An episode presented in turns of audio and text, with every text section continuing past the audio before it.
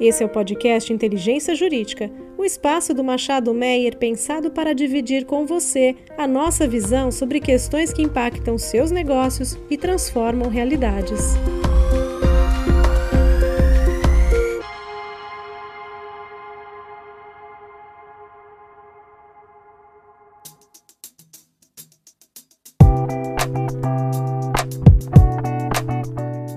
Todas e todos, eu sou Diana Lobo e esse é o Boletim Tributário, podcast do Inteligência Jurídica, canal do Machado Meia. Eu estou aqui hoje com os associados Laura Cavalcante e Antônio Valério e, como de costumes, vamos tratar das principais notícias da quinzena. Oi, pessoal, tudo bem? Um prazer estar aqui com vocês hoje, muito legal, muito obrigado pelo convite. Oi, pessoal, tudo bem? Sou o Antônio, também agradeço o convite e é uma, uma honra estar aqui hoje com vocês.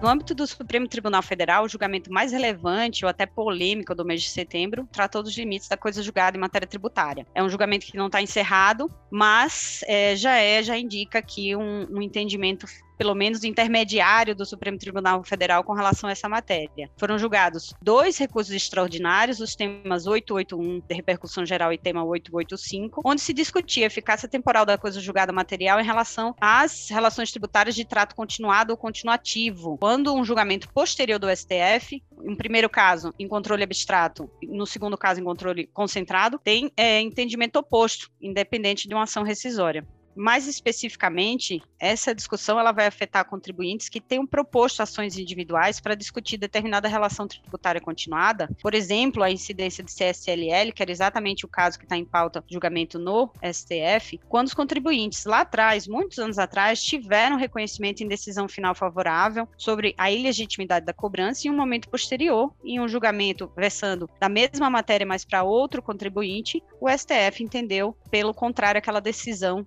definida anteriormente. Então aqui é realmente o quanto que essa decisão posterior do STF vai afetar a coisa julgada já sedimentada naquela relação jurídico-tributária formada com o contribuinte no primeiro caso.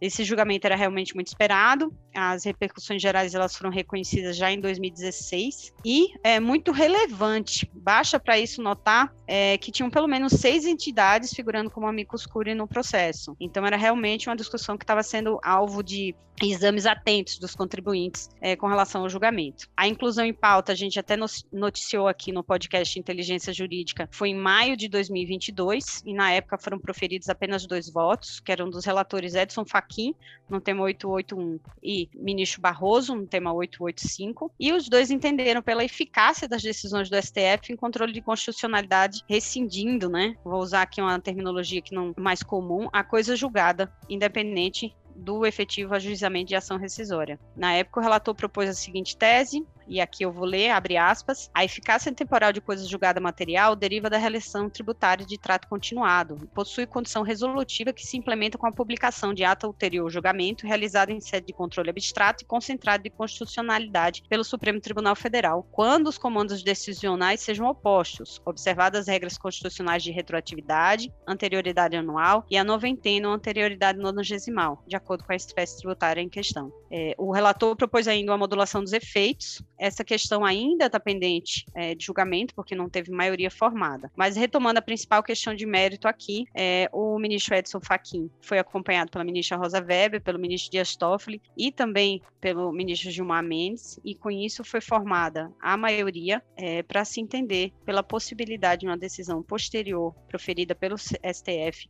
aqui nesse tema 881, que é o tema que já tem maioria formada em situação de controle abstrato, né, de constitucionalidade, e aí essa decisão ela não foi encerrado o julgamento, mas já tem uma maioria formada que indica talvez o entendimento do Supremo Tribunal Federal. Então a gente tem um placar parcial de cinco votos pela eficácia imediata e futura da decisão do STF, independente de ação rescisória, e aí a discussão aqui e o pedido de vista do ministro Gilmar Mendes no caso concreto parece ter sido para examinar a questão da modulação dos efeitos, porque o ministro Gilmar Mendes nesse ponto ele abriu divergência justamente é, para entender que é, não, não havia necessidade de atender uma, um respeito aí a um, aos efeitos passados. Então, com isso, a gente vai ter, eu acho que esse tema vai ser retomado aqui no podcast Inteligência Jurídicas, vamos voltar a falar sobre o assunto, é, mas já é um alerta para os contribuintes que tenham casos que vessem sobre a matéria. No STJ, aqui eu queria destacar um julgamento agora do mês de outubro, da primeira turma. Não é um julgamento em repetitivo, portanto, é um julgamento de turma, mas um julgamento muito importante porque foi a primeira vez que o STJ analisou a matéria de preço de transferência, mais especificamente a discussão com relação à legalidade da metodologia da Instrução Normativa 243, vis-à-vis a metodologia do artigo 18 da 94, 9430 de 96. Apenas para dar uma embasada aqui com relação à discussão sobre a matéria, matéria, a gente tem uma discussão aqui que é com referência à legalidade de uma instrução normativa num contexto de um efeito que é a sistemática de transferência vai estabelecer na base de cálculo do IRPJ e da CSLL. Então esse julgamento, ele vai tratar de fato do regime anterior de preço de transferência, não ainda é, até vigentes até 2012, né? Porque depois a gente teve uma alteração na sistemática de apuração dos preços de transferência que foi pela lei 12715 e vai afetar os contribuintes que tenham apurado naquela época, ao ajuste de preço de transferência considerando o método PRL 60, é, preço de revenda menos lucro, considerando uma base de 60%. Quem eram os contribuintes que poderiam optar? Eram os contribuintes que tinham uma atividade, chamada assim, de industrial, fabricação. Tem diversos conceitos que a gente vai tratar aí dentro, mas que não são objetos desse julgamento em si, mas era quem poderia optar dentro dessa sistemática do PRL 60. É um caso bonito, porque foi um caso que teve um voto inicialmente desfavorável do relator, e aí na retomada tomada do julgamento agora no início do mês de outubro, mais especificamente do dia 4, o relator ele mudou o seu voto para acompanhar o que seria a divergência, a divergência iniciada pelo ministro Gurgel de Faria, que entendeu pela ilegalidade da instrução normativa 243 de 2002. Então, com isso, o contribuinte ele teve primeira vitória numa matéria que era extremamente pertinente para essas pessoas jurídicas que anteriormente a 2012 eles utilizavam essa referência de cálculo e era uma atuação que, para esse período, ela foi uma atuação recorrente da Receita Federal no, no CAF foram tantos julgados sobre a matéria que, inclusive, existia uma súmula, súmula vinculante, ou seja, obrigatória também para a delegacia de julgamento, que entendia pela legalidade do método da IN 243. Então, com esse julgamento do STJ, apesar dele não ser um julgamento em repetitivo e não ter ainda em trânsito em julgado, né? O julgamento aconteceu agora, realmente, no dia 4 de outubro. Espera-se que essa discussão, inclusive na esfera administrativa, onde ainda se encontram diversos casos é, de autuações da Receita Federal, ela tenha um novo novo andamento. Então, é um caso realmente muito importante, muito esperado, e um caso com julgamento é, muito acertado, pelo menos do ponto de vista dos advogados, a maioria dos advogados tributaristas que analisam a, a matéria. E eu vou aproveitar aqui que eu terminei mencionando julgamentos no CAF sobre a matéria, para falar de algumas decisões no âmbito do Conselho Administrativo de Recursos Fiscais. Vou pedir a ajuda do Antônio aqui para falar dos julgados muito relevantes e da segunda sessão, mais especificamente da segunda turma da Câmara Superior de Recursos Fiscais do CAF, que analisa questões de matéria previdenciária, ou seja, de contribuição previdenciária. Quais são os julgamentos, Antônio, que você destacou como relevantes e que foram determinantes aqui para análise da matéria tributária na última quinzena? Oi, Diana, obrigado. Realmente foram decisões aí bem, bem importantes. Elas analisaram temas que há muitos anos vêm sendo discutidos aí em âmbito administrativo e até mesmo judicial. E a importância dessas decisões que eu, que eu gostaria de destacar é porque ela, elas alteraram o entendimento recente da Corte da Câmara Superior, que era desfavorável ao contribuinte. Né? Aqui eu, a gente destaca três matérias, três discussões que são bem relevantes. Quais são elas? A primeira delas sobre a possibilidade de, da não incidência da contribuição previdenciária sobre pagamentos feitos a diretores não empregados, ou seja, que não tem vínculo empregatício. Eu vou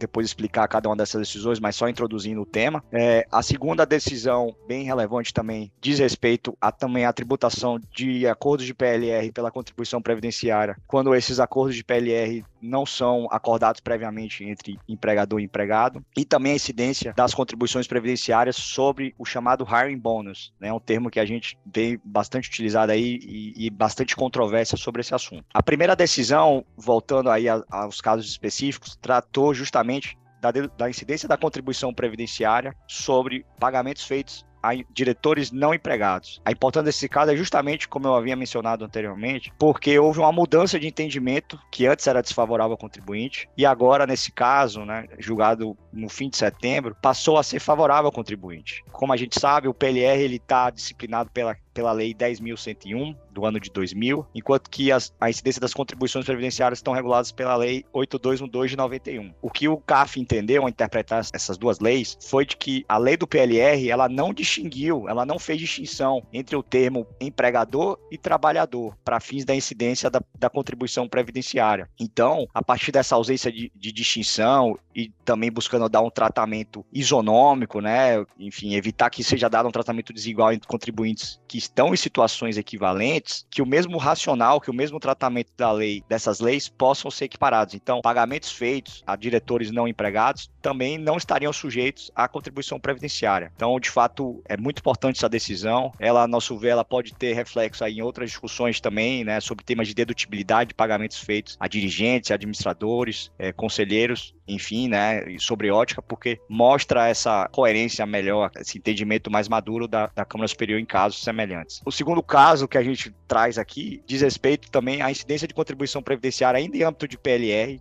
mas em acordos que não haviam sido previamente pactuados entre empregadores e empregados né, uma discussão temporal. O fisco ele defende que o PLR, para que não haja incidência da contribuição previdenciária, só poderia produzir efeitos caso houvesse uma pactuação prévia né? Os contribuintes contestavam esse entendimento mais restritivo e no caso concreto, a decisão da segunda turma da Câmara Superior foi de fato que essa, esse acordo prévio ele poderia ser afastado, né? Então entendeu-se que PLR ele produziria todos os efeitos e que ele era válido e não deveria ter a incidência aí de contribuições previdenciárias, tá? O último caso, ainda em matéria previdenciária, ainda julgado pela segunda turma, diz respeito ao, àquilo que eu mencionei do, do hiring bonus, né? O que, que é o hiring bonus? É aquele pagamento, aquela quantia geralmente que você oferece a um empregado, a um trabalhador, para atrair ele para sua companhia, para sua empresa, né? E muito se discutiu a respeito da natureza do hiring bonus se isso de fato era uma verba remuneratória, se isso teria algum caráter indenizatório, se isso era um pagamento feito por mera liberalidade da empresa. E a discussão também é, isso por ser um pagamento de forma não recorrente, né, uma única parcela, por exemplo, de forma eventual mesmo, isso não entraria, não seria considerado como base de contribuições previdenciárias, justamente por essa natureza, né? Ele não é uma, uma remuneração, ele não tem uma contraprestação atrelada a isso. É, e partindo justamente dessa natureza, né, da, do fato de não ter um caráter remuneratório, é que a Câmara Superior negou o provimento ao recurso especial da Fazenda e cancelou a cobrança justamente por entender que o hiring bônus, a parcela paga a esse título, não seria base de contribuições previdenciárias. Então, eu encerro aqui o panorama das decisões previdenciárias e feita essa breve explicação aí desses casos de matéria previdenciária da segunda turma, eu gostaria de destacar aqui também, Diana, casos que foram julgados pela primeira turma da Câmara Superior sobre o tema ágil. Como a gente sabe, a matéria ágil ela é objeto de muita controvérsia entre contribuintes e fisco. A gente tem visto aí nos últimos anos é, diversas teses jurídicas criadas pela, pela Receita Federal e contestadas pelos contribuintes, tanto em âmbito administrativo e mais recentemente agora, a gente vê um amadurecimento da jurisprudência em âmbito judicial. Mas esses casos que, que eu selecionei para trazer aqui são bem relevantes, né? São um total de cinco casos que eu destaco, é porque eles representam uma importante alteração de entendimento da Câmara Superior.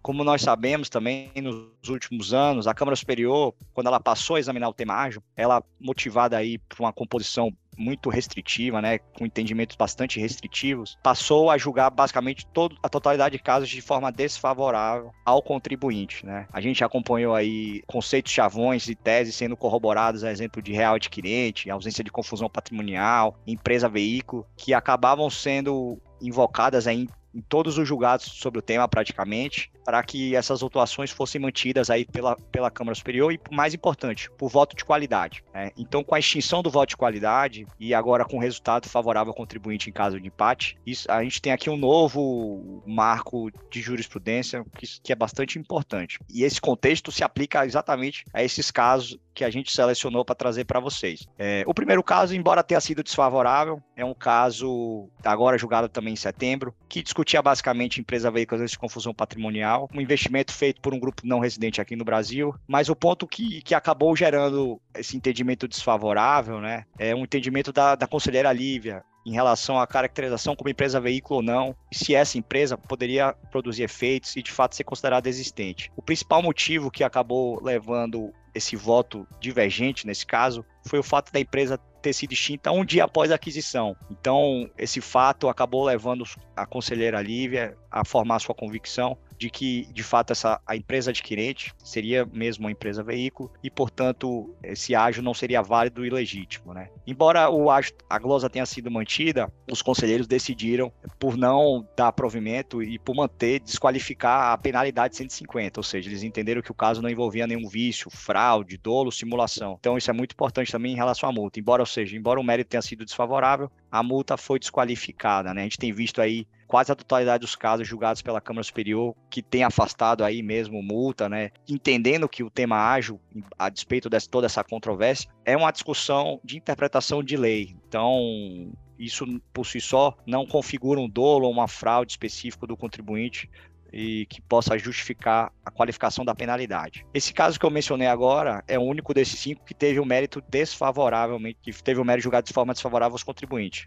Os demais foram favoráveis. Então isso é muito importante porque ele representa essa mudança de entendimento da turma, né, e novas decisões importantes e favoráveis. Esse primeiro caso favorável é um processo envolvendo uma empresa de aviação aérea, que também tinha discussões de empresa veículo e ausência de confusão patrimonial e também discussões de propósito negocial. Esse resultado foi favorável, como eu falei, e a turma, a primeira turma da Câmara Superior, ela entendeu aqui que todos os requisitos foram devidamente atendidos da 9532, ou seja, houve uma aquisição com pagamento em dinheiro, evento de incorporação, um laudo que suportou a fundamentação econômica com base na rentabilidade futura. O caso não tinha qualquer vício. É, inclusive, também foi destacado que é, essa alegação de propósito negocial ela não mais poderia prevalecer após o julgamento da ADI 2446 pelo Supremo, e entendeu-se que todos esses requisitos foram de fato atendidos. E, diferentemente do caso primeiro que eu citei, aqui a, a empresa veículo, a holding de investimento, ela existiu por mais tempo, e isso também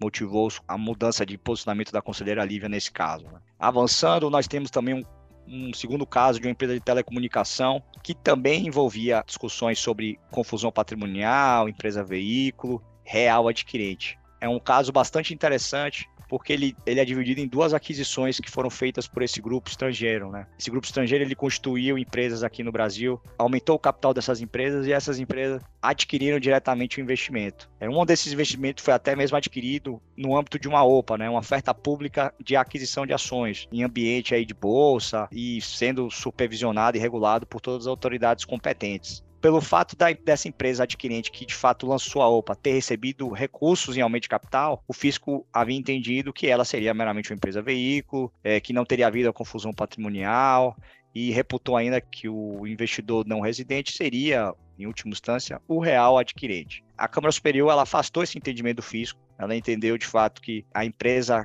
que lançou a OPA, ela é para todos os fins legais entendida como adquirente. O fato dela ter recebido esses recursos não retiraria a sua qualificação jurídica como adquirente do investimento. Né? Então isso é muito importante porque mostra aí que essas teses jurídicas de real adquirente, de confusão patrimonial, de empresa veículo, simplesmente à luz de um fluxo financeiro, ela não pode prevalecer caso o processo, caso a acusação não envolva aí vícios, né? Alegações de dolo, fraude e simulação como nesse caso não havia, foi um auto lavrado com multa de 75. Avançando também um outro caso muito importante, né, Aqui a gente deixa de falar um pouco de empresa veículo e confusão patrimonial, mas também está com a tese que o fisco há muito tempo vem questionando e batendo, que é o chamado ágio interno, né, o ágio intragrupo. Esse caso ele é um caso regido pelo regime da Lei 9532. É, como todos nós sabemos, essa lei ela não trazia qualquer tipo de restrição ou vedação em relação a ágios que eram registrados ou pagos em operações entre partes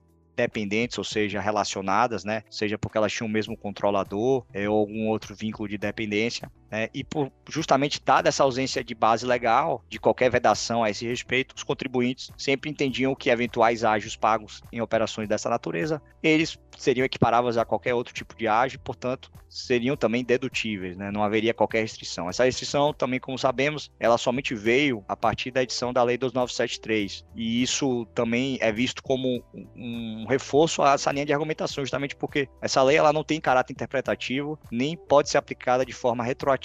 Então, se não existia essa vedação antes, entende-se que era sim possível a, o registro de aproveitamento do ágio, chamado ágio interno. E até pegando um gancho aqui também, esse, essa discussão vai ser a primeira, a nosso ver, a ser enfrentada no Poder Judiciário por um tribunal superior. Né? O STJ ele, ele tem um caso já tá para ser julgado sobre esse tema e a gente tem que acompanhar aqui e ver porque isso vai ser bem importante e tende a balizar aqui a análise desses casos, até mesmo influenciar eventuais novos desfechos da Câmara Superior. Mas esse caso por si só, julgado em setembro, ele é muito importante porque ele altera justamente todo essa, esse histórico consolidado de jurisprudência desfavorável aos contribuintes, de que não seria possível amortizar o ágio interno, e reconhece que não existia qualquer vedação a esse respeito. Por fim, eu destaco ainda também um acórdão que novamente discutiu-se empresa veículo, real adquirente, mas ele, ele também é muito importante porque ele envolveu aqui aquisições, uma combinação entre operações de dois grandes grupos nacionais. Enfim, foi um caso transparente, divulgado bastante aí à época, é, que dois grupos independentes, pagamento em dinheiro, sem qualquer vício, e foi entendido que a mera acusação de empresa veículo também não poderia suportar acusação fiscal. E novamente aqui deu-se provimento ao recurso do contribuinte para cancelar a autuação fiscal.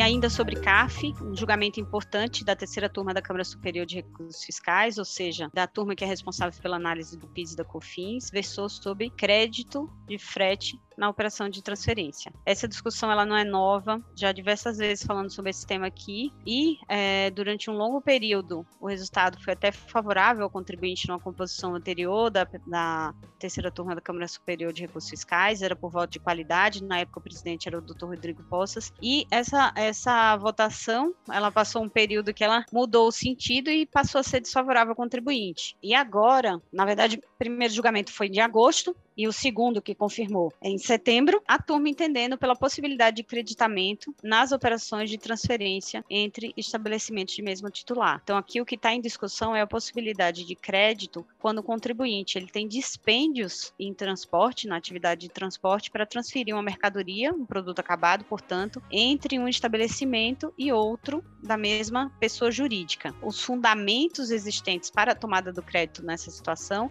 são as disposições do artigo 3 inciso inciso 2 e inciso 9 é, da Lei 10.637 e 10.833. O primeiro, que trata do conceito de insumos, né, a possibilidade de creditamento sobre insumos, e o inciso 9, que trata do frete na operação de venda. Então, no caso julgado em outubro ou em agosto, no mês de agosto, a decisão ela foi por maioria de 7 a 3, agora teve um voto, na verdade, desfavorável, que é uma, uma conselheira que mudou a posição dela, então continuou sendo por maioria, mas num, num cenário de 6 a 4, e a discussão nesse último caso de setembro, entendeu que na operação de transferência esse frete poderia ser enquadrado como um frete destinado à operação de venda, portanto, legitimando o creditamento para fins da disposição do artigo 3 inciso 9 da 10637 10833. É um julgamento interessante, vamos voltar a falar dele provavelmente quando da publicação do acordo, que evidentemente não foi ainda é, disponibilizado.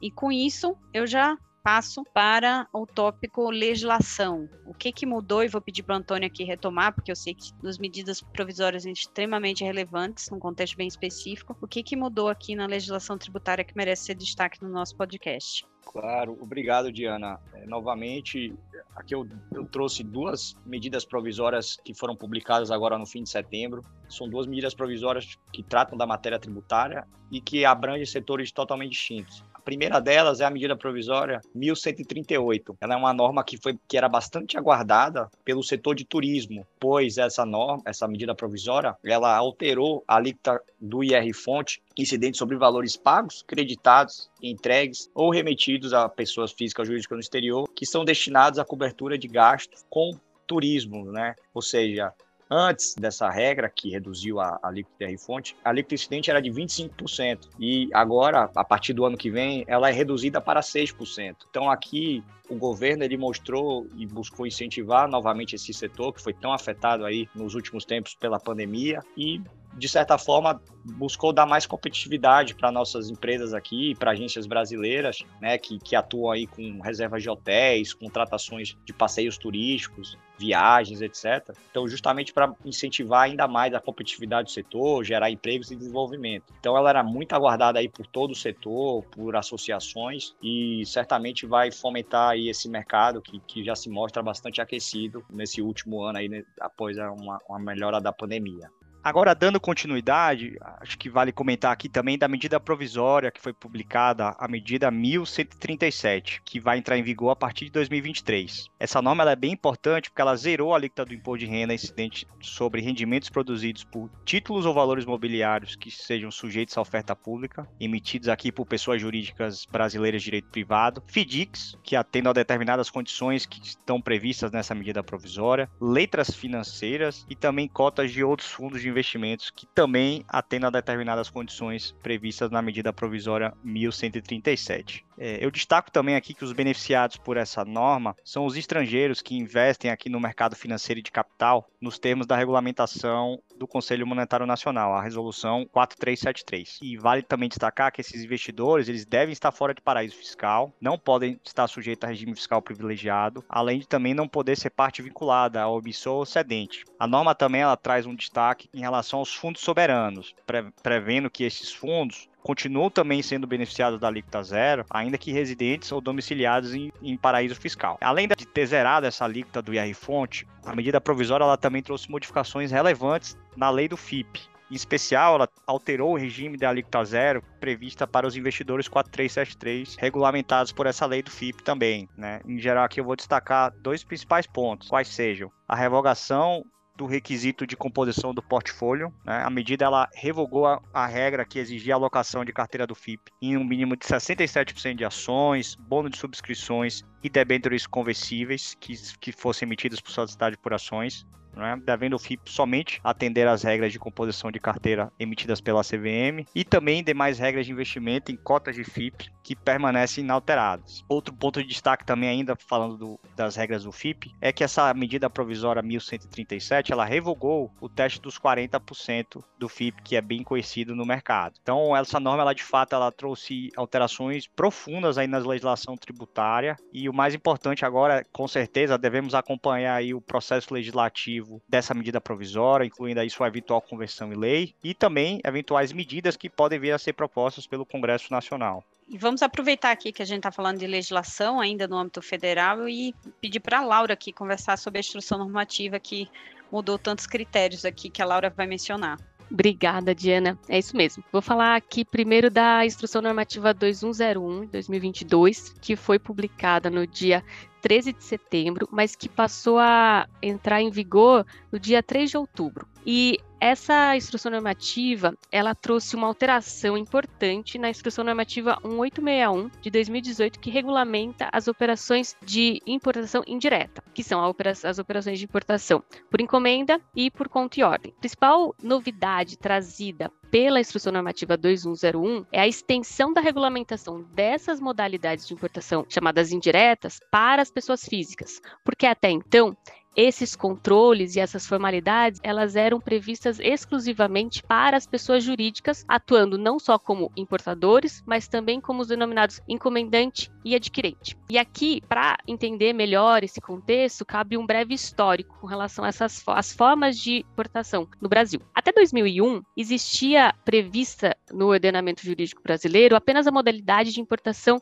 direta acompanhando a evolução das formas de contratação, as formas de operação de comércio exterior e a terceirização de serviços, em 2001 foi instituída a modalidade de conta e ordem, em que você tinha um adquirente que contratava uma pessoa jurídica fazer um serviço de intermediação para atuar como importador, para que fosse atuando em nome desse adquirente para adquirir uma mercadoria no exterior. Em 2006, seguindo também uma evolução com relação às formas de contratação e de operação em comércio exterior, surge uma nova modalidade, que é a importação por encomenda. Com essa modalidade, existia uma pessoa jurídica, que era o importador, e uma pessoa que seria o encomendante, e que seria aquele que encomendava aquela importação e contratava uma pessoa jurídica para fazer um despacho de importação, e seria ele quem compraria essa mercadoria, ou seja, o importador teria essa vinculação de revender essa mercadoria importada para esse encomendante. Desde a instituição dessas modalidades de importação indireta, a ideia sempre foi, pela Receita Federal, de tornar esses intervenientes sempre visíveis para fins de controle aduaneiro e também para fins de tributação. O ponto é que, quando essas modalidades são instituídas, elas são claras com relação à figura do importador ser uma pessoa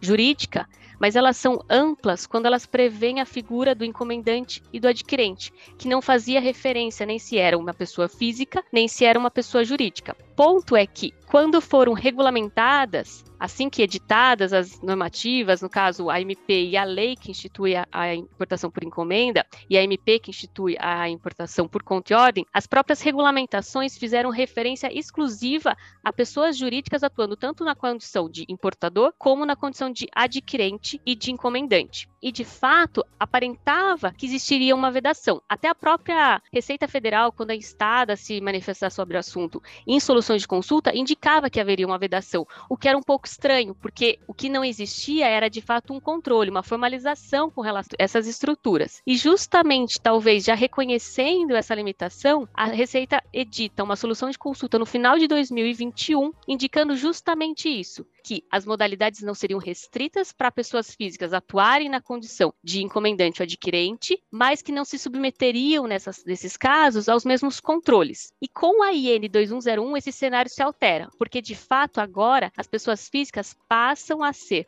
formalmente consideradas tanto como adquirente ou encomendante nessas estruturas de importação. Cabe lembrar aqui, as pessoas físicas, quando fazem importação, já na modalidade direta, até então, elas tinham certas limitações. Elas poderiam fazer essas importações para uso e consumo pessoal, para coleções próprias ou para uso profissional. Essas mesmas limitações elas continuam se aplicando. O que muda agora é que eles vão se submeter aos mesmos controles que até então eram restritos para as pessoas jurídicas e com isso também as mesmas responsabilidades e os riscos. E o risco que a gente aponta como o mais importante, o mais relevante, a questão da pena de perdimento, que seria da mercadoria que muitas vezes é convertida na multa substitutiva no valor da aduaneiro da mercadoria. De fato, esse risco ele já era previsto na legislação aduaneira de uma forma mais ampla, mas agora a IN ela traz isso de uma forma muito expressa. E outra coisa que ela traz bem expresso, que também não era novidade, mas que ela faz com que exista mais robustez na própria, ou não robustez exatamente, mas uma própria previsibilidade com relação à forma de atuação e autuação da Receita Federal, é que ela indica que, mesmo que você exija que tenha, tenha, que ser um contrato firmado entre as partes, caso se identifique que há uma ocultação de interveniente, por exemplo, a ocultação de um encomendante ou de um adquirente, inclusive pessoa física agora, a inexistência de um contrato formal entre as partes, ela é completamente ignorada. E vai conferir aí a uma, ao ilícito de interposição fraudulenta, talvez na importação, caso se apure fraude ou simulação, inclusive agora, de forma expressa, também também as pessoas físicas. Então é um, uma alteração bastante relevante que cabe a gente acompanhar com cuidado como é que a Receita vai mudar, talvez, a forma de encarar essas, essas estruturas de importação. É, e aproveitando que a gente está falando de legislação, queria também comentar um decreto bem relevante é, que foi editado no dia 11 de outubro, que, do Estado de São Paulo, que é o decreto 67161 de 10 de outubro de 2022. Esse decreto ele é muito relevante porque ele dispõe sobre a não ratificação pelo Estado de São Paulo do convênio 131 de 2022 do CONFAS. O convênio 131 2022, ele trouxe uma, um dispositivo interpretativo ao convênio 190 de 2017, que trata da convalidação dos benefícios no contexto da guerra fiscal, ou seja, aqueles benefícios considerados inconstitucionais e que existia todo um travamento de discussões pelos estados com relação à guerra fiscal. E, nos termos do convênio 190, havia uma expressa indicação de que ele não se aplicaria para os benefícios concedidos pelo estado do Amazonas no contexto de Zona Franca de Manaus. Sempre teve muita discussão com relação a isso, os estados vinham mesmo com relação aos benefícios da Zona Franca de Manaus, que tem um arcabouço constitucional de convalidação e recepção de normas anteriores à Constituição que alçavam os benefícios a uma condição constitucional e validavam esses benefícios, existiam estados questionando mesmo esses benefícios, na mesma forma como questionava um benefício de guerra fiscal. O convênio 190, ele, ao convalidar os benefícios, ele trouxe uma expressa menção de que os benefícios da Zona Franca de Manaus eles estariam excetuados desse contexto, desse cenário. Mas mesmo assim, os estados continuavam questionando. E agora, com o convênio 131, ele tem o intuito de trazer uma disciplina interpretativa para o parágrafo terceiro que já excetuava os benefícios concedidos pelo estado do Amazonas da necessidade de convalidação no contexto do, do convênio 190. Para isso, ele traz uma previsão expressa de que não é necessária qualquer convalidação na forma de convênio para garantir a legitimidade de benefícios e respectivos créditos de ICMS destacados nas notas para o adquirente. Esse convênio ele depende de uma ratificação nacional e os estados teriam um prazo de até 15 dias da sua publicação, que foi no dia 27 de setembro, para que não fosse ratificado. E agora o estado de São Paulo, e cabe também avaliar outros estados, faz expressamente a sua não ratificação por meio desse decreto. Então cabe agora a gente continuar acompanhando como que esse tema tão polêmico vai continuar desenrolando. Então, como vocês podem perceber, foi uma quinzena bastante movimentada, diversos julgamentos relevantes e matérias também novidades no âmbito normativo.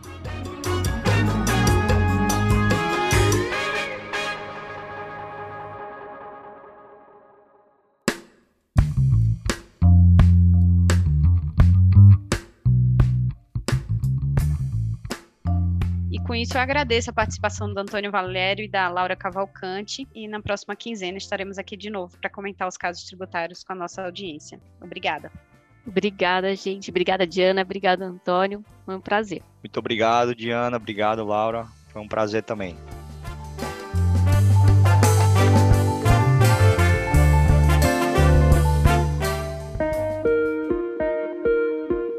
Você ouviu o podcast Inteligência Jurídica o espaço de encontro para dividirmos com você a nossa visão sobre as questões que impactam os seus negócios.